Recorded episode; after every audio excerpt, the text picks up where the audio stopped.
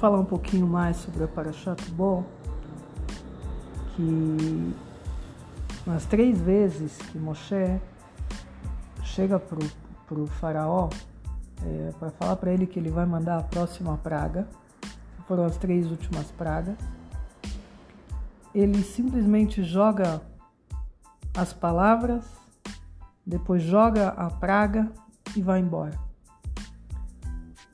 E daqui a gente aprende uma lição muito importante, que a, a comunicação aqui foi falha, né? Por parte de Moisés, mas ao mesmo tempo Moisés deixou claro que a decisão era do faraó somente dele e que ele não ia mais ficar escutando as besteiras dele. Ah, manda agora parar que eu deixo o seu povo ir, ou manda amanhã parar que eu deixo eles irem, ou manda parar que eu deixo você e os homens irem. Ele não estava mais disposto a ouvir isso. Então simplesmente ele jogou e saiu. E quando e quando o faraó se deu por conta, ele já tinha que mandar chamar o Moisés de novo, porque ele já não estava lá. E aí tem um midrash, uma explicação que conta que ele próprio foi batendo de porta em porta perguntando aonde estava Moisés e o povo ficou fazendo graça dele. Ah, talvez ele está naquela casa ali, ah, talvez ele está ali. Ah, ele passou aqui agora, você não viu ele? Então a gente tem que, tem que prestar atenção aqui uma coisa.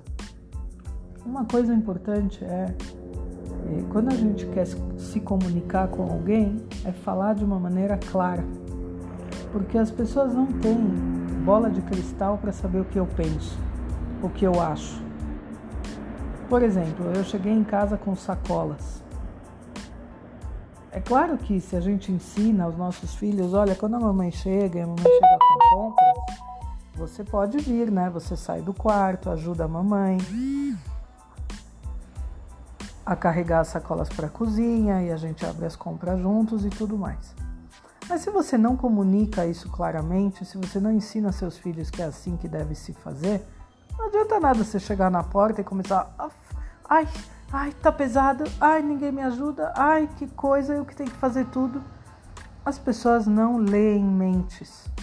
Por mais óbvio que seja para você, que todos deveriam ler a sua mente e reconhecer o seu esforço. Só que não é assim que funciona. Uma vez que a gente comunica muito bem comunicado, muito claro que é assim que se faz, fica claro. Então não tem uma vez que eu chego em casa com compras que as minhas duas filhas não pulam em cima para dar uma mão. Porque deixei claro uma vez que é assim que se faz.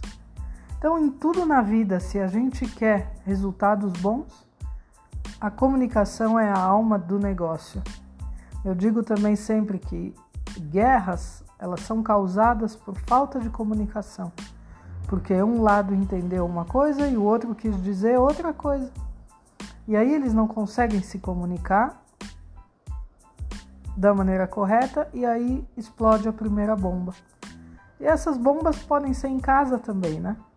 Pela simples falta de comunicação. Muitas vezes as mães têm o, o, o, o hábito de fazer as coisas sozinhas, fazer as coisas rápido. Então, quando, por exemplo, a filha vai vai depois arrumar a mesa, ela não coloca igual a mãe.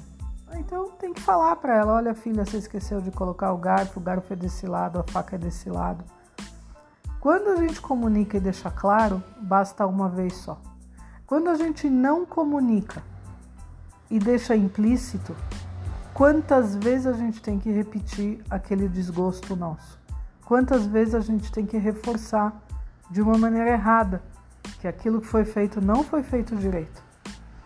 Então, a comunicação aqui é a alma de tudo. Comunicação na vida, em tudo. Você quer que alguém faça alguma coisa para você, verbaliza. Isso entre marido e mulher, entre pais e filhos, entre amigos, colegas, trabalho.